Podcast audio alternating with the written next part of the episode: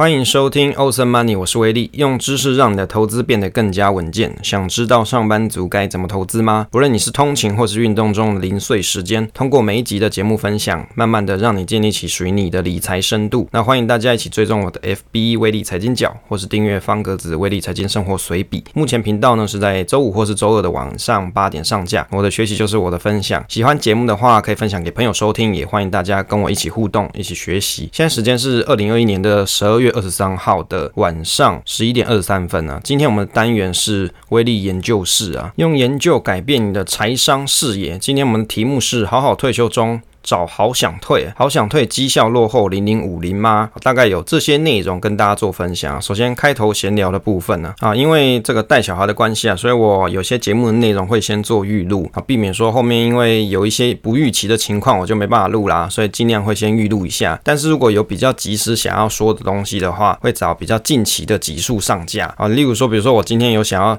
讲的东西，我可能就会找比较近的这一次的上架时间来录制。当然就是没有办法这么及时这么快的 update 啦，那但是就是尽力嘛，生活就是如此。不过我相信提供给大家的资讯跟内容，还有我分享的东西啊，应该还是蛮有帮助的。好，这个第二个呢，最近我观察到啊，录 podcast 的这些战友啊，很多慢慢都停更很多呢。有些可能是在年初的时候，大家可能还在讨论说，哎，这个 Apple Podcast 排名怎么样怎么样？结果呢，很多都停更啦。结果最最后只剩下我还在录的感觉。那有的可能就是比如说一个月录一次，或是两个月录一次，甚至也有。停更好几个月才开始录的也有，那我就会觉得，诶，感觉有点怎么讲，好像在这条。战斗的路上面好像越来越少人的感觉，但是怎么讲呢？反正这种东西就是你必须要有时间，还要有这个热情，你才可以做得下去。所以像我的这个 Podcast 社团啊，这个 Podcast 爱好者社团，就是我创的一个这个社群跟 FB 社团，那里面也蛮多朋友陆续就比如说从我的赖社群里面退群了，那可能就是他没有再录了，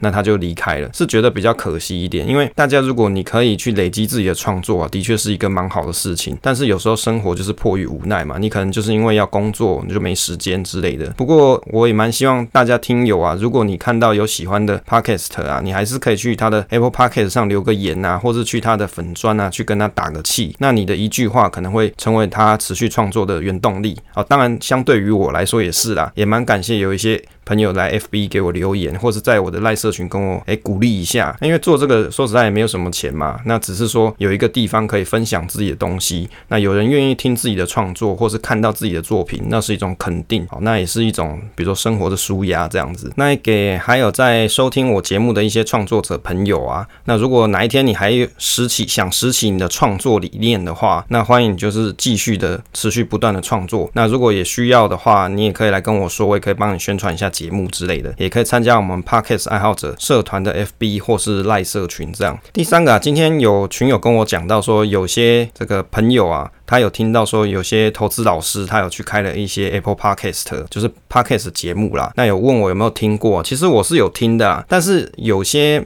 投资理财的老师啊，你去听他的 Podcast 或是这种。节目啊，他很多都是在叫你去买他的课程啊，或是订阅他的教学影片啊，或是买他的书之类的。其实我觉得作为商业模式之一，这些东西都没有什么关系。但是对我个人，我以听这种角度来说，我是不太喜欢说去听人家的 podcast 节目，或是去看人家 You YouTube 频道，他三不五时就一直叫我买东西啦，这样子我会觉得很烦呐。所以就算我自己来看，我也是一样，我不希望说我的节目每一集都在跟人家讲要买东西这样。当然我们 podcast 啊，还是有些支持的方式，例如说你去订阅文章啊，或者是你去买一些什么联盟行销这些连接，这些当然是会对频道是有点资助啦，或是一点鼓励支持，但是我不会每一集就。就是一直跟你讲说啊，你去买东西支持我之类，这个很没有意思啊。反正我的收入又不是从这里来，又不像是古埃他们，或者是比较有名的一些 podcast，这个东西比较算是我经营我的兴趣跟我自己的自媒体频道而已。好，那当然也很高兴有很多人好。还算持续的一直在收听，那我也觉得蛮开心的。那大家可能有发现啊，最近几季的节目啊，我大概可能只有在礼拜五的时候会跟大家再讲一下什么，哎，这个开头一些，比如说 slogan 啊，或者就是跟你讲说我们上架时间是什么，我还是有保留。某一天上架的时间会去讲这些宣传的东西，宣传说，哎，要去订 FB 啊，或者是在通勤中去听我们节目之类的。但是我不会想要每一集都讲这些，因为我自己觉得那样一直讲也是很烦啊。所以大概就是礼拜五的这个集数，我固定会讲一些固定的台词，让一些新的听众啊，你还是有机会可以听到我在分享我们的节目，那在什么时候上架这些资讯。好，那闲聊就到这边啦。开始跟大家分享今天的这个主题内容啊。我们这个退休系列啊，目前进入到了第十集。这个好好退休中找好想退，那好想退的绩效落后零零五零吗？七大退休迷思破解的这一集。那这一次的分享啊，最主要会跟大家讲一些大纲，就是比如说第一个讨论好想退的绩效落后零零五零吗？这个大家可以来一起看一下。第二个就是好想退有哪些还在好好退休当中。第三个就是强基金的好好退休讨论。那当然，如果你是对于退休这一方面的议题，你是很有兴趣的朋友，那我觉得这个这一套系列啊是蛮适合你的。好好退休啊，是基富通他所倡导的一个类似自选平台，就是劳退自选平台的一个实验机制。所以你可以透过这些内容去了解政府想要推动给大家的退休方案是些什么东西。好，然后你借由这些集数的内容，就可以慢慢去建构起好关于一些退休的概念跟架构。那好好退休里面呢、在后面的集数会有一集跟大家分享。说积极型的基金里面有哪些我关注的标的？基本上我会希望说把积极型的每一档。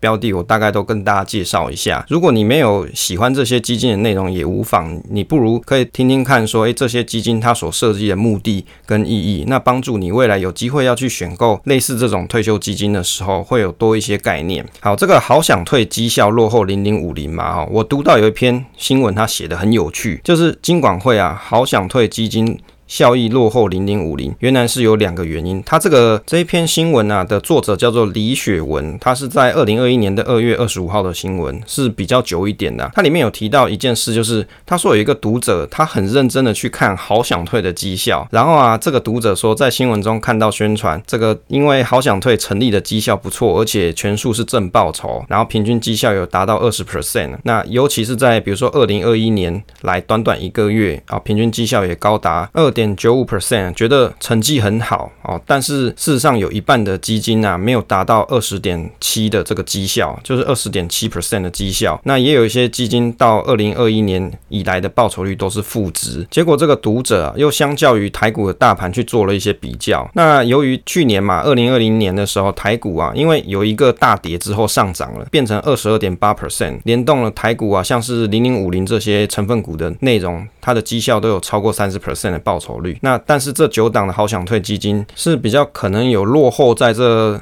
零零五零的一些成分股当中啊，那这个好想退的专案，它最早开始的时间是在二零一九年的七月二十三号，也就是它观察时间点是到二零二一年的二月二十二号的绩效去表现。零零五零它的绩效是六十三点九 percent，那美股的费半跟纳斯达克的这些涨幅分别也有九十四跟六十二 percent，远远超过好想退的专案中。那就是在这好想退专案里面啊，表现最好的一些组合基金大概就是三十七 percent 左右。结果这个读者啊，他就拿这些数字去问这个作者李雪文，去问他说，为什么号称可以帮助投资人做好退休规划的好想退专案，但是他的基金绩效却远远落后这些，比如说零零五零啊，或者是美股费半啊、纳斯达克这些。那我觉得啊，这个网友真的是一个很有趣的比较方式诶，所以想跟大家谈一谈。你不觉得这个是拿叉叉比鸡腿吗？就是一个很有趣的比较方式啊。因为啊，第一个是他是用股债配比的基金去跟百分之百股票的 ETF，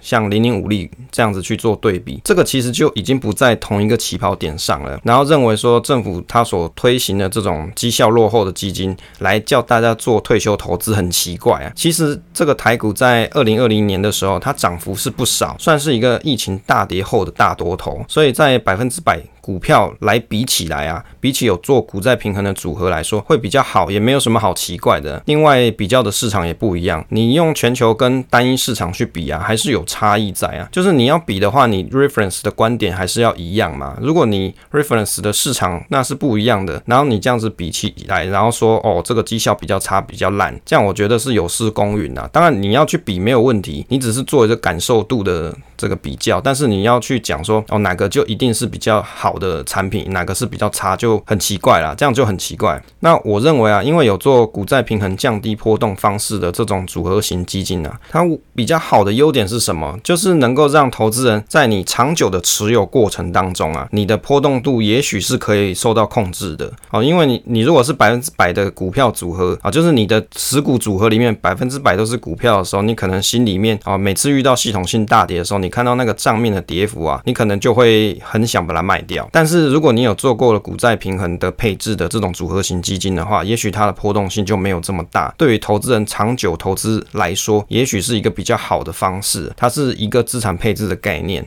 那市场上啊，有很多投资人每每都是用总报酬率再去比这个标的的优劣跟判断标的的好坏。其实我自己是觉得这有点点是以偏概全的想法。如果你不在意波动度的话，其实你去做疯狗流的投资啊，或是去做一些动能投资，好像这个浪头上冲浪啊，起伏更刺激啊，这个报酬率更有机会更高啊。但是我们是人呢，不是机器呀，更容易受到什么 emotion 嘛，情绪的影响去影响你的投资判断呢。因此波动率的控制也是一个很重要的事情，更有助于长期投资。也就是说，你的人，你这个人，你不 care 波动，你也不管他今天负多少，账面亏了多少万，你不 care。那我觉得其实你也不用做资产配置，什么股债平衡那些东西都不用。好，那你就去找那种涨幅比较大的这种标的来去买就好。但事实上，对于大部分的人来说啊，还是要做一定程度的资产配置会是比较好的方式。也许你现在资产部位没有那么多，也没有关系，你要先了解这些概念。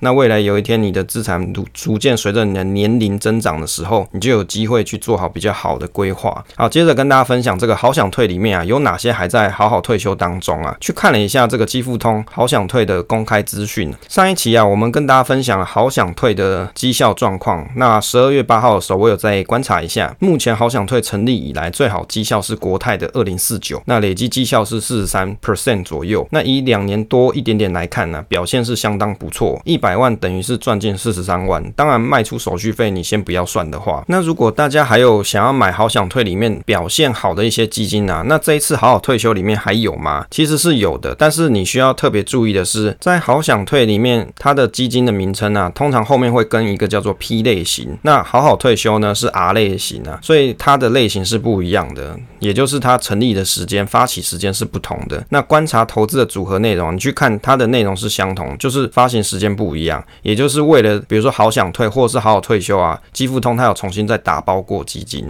那好想退是在二零一九年上市，那好好退休是在二零二一年上市，所以你去比较这个净值啊，有可能 R 类型跟 P 类型它的净值是有些不一样，细节的部分大家可以到官网上面去仔细比对一下差异啊。其中有几个我列出来给大家参考。那比较特别是群益有好几档的好好退休方案基金呢、都没有出现，就是你去看好好退休方案里面好像没有群益耶，我我不知道为什么。那有的我的朋友是跟我讲说，可能是因为群益他在先前好想退里面已经。就是它累积的市值已经很大，所以在这一次好好退休里面没有出现，这个是不是这样？我不晓得啊，大家可以去讨论一下。那这一次呢，里面有国泰安联的基金呢，还有在好好退休当中，在下面有六档是对应在好好退休当中的一些好想退基金，但是它是 P 类型，像是国泰的二零四九啊、二零三九、二零二九，那也有在好好退休当中。那以前好想退的安联积极、稳健跟保守这三款也有在好好退休当中啊。国泰的这几档。目标日期组合基金、啊，对应到好好退休也是相同的内容啊。那安联的四季成长对应到好好退休还是在积极型，那安联的四季双收对应到好好退休还是在稳健型。比较有趣的是，安联四季回报是好想退的保守型，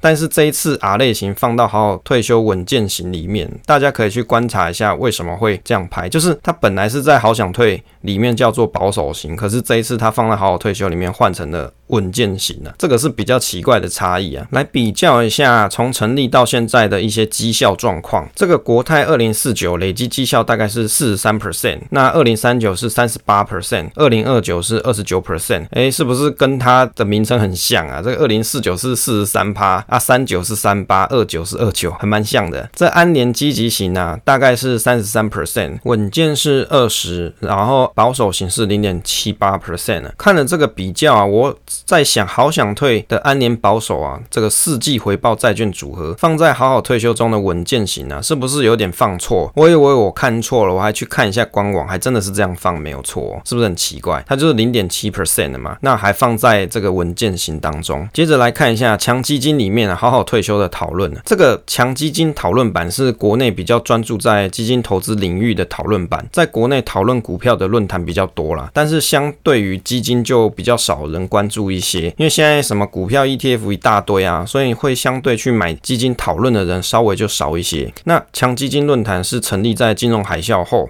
有几个厉害的基金高手啊，大大他们所成立。那他们的信念很有意思，他们讲说是主要他们都用绩效来说话哦，然后也会公布投资的报酬率给大家参考，然后还有不断的实验啊跟记录给大家做参考。其实看起来就是一群很厉害的基金投资人，然后他们想要跟更多人做讨讨论，所以成立了这个论坛。那在这个强基金论坛上面，也有关于好好退休的讨论。他们还有做了一集 YouTube 影片来分享。那我有去看了他的影片，也分享一下我看完的一些心得啊。其中这个强基金里面有一个大大叫做 Faith，就是 F A I T H 这个大大，他有提到说啊，他认为好好退休是连续完成好好退休准备平台内的基金，就是比如说二四个月的扣款，你就可以享有全平台啊股票平衡债券基金这个手续申购零手费的优惠啦。所以他认为好好退休的优惠方案，如果你买满两年就可以获得这样子的优惠资格。他的认知是，至少你就会去扣款连续两年。本身这种投资的策略就已经是时间分散的投资，所以可以承受比较大的波动性。那他建议大家从积极型的基金跟台湾股票基金来去选择好好退休方案。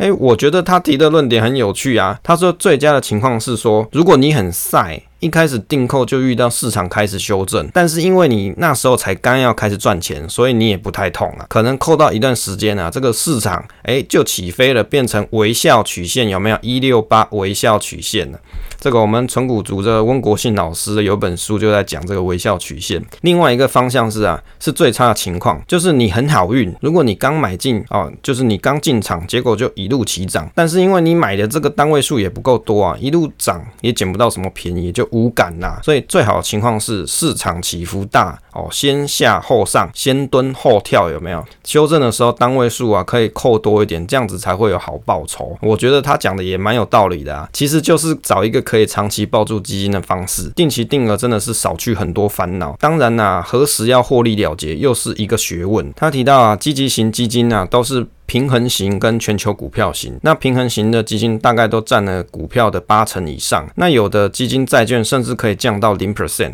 论坛当中比较常提到的几支基金呢，像联博、富达是全球的股票基金，那国泰安联是积极型的平衡基金。那其中啊，这个台股基金国泰小龙过去的绩效还不错哦，三年的报酬就有一百一十九 percent，这个还蛮厉害的感觉。那有四支基金是 A 级别的，都有列入到强基金的一百观察，就是好。好退休里面的方案呢、里面有四支是有列入到强基金，这个强基金就是这个论坛他们所选出的一百档，他们认为最好的基金，那就列在这里面给就是台湾的网友参考。那其中这四支好好退休里面有被纳入强基金一百观察名单的有哪个？第一个是国泰全球的积极组合基金，还有第二个是安联世纪成长组合基金，第三个是联博聚焦全球股票基金，第四个是富达基金，就是全球主题机会基金的。其中有个版友讨论到挑选基金的几个特点，第一个是基金的操盘手，你要去看它长久的操作绩效是不是很良好。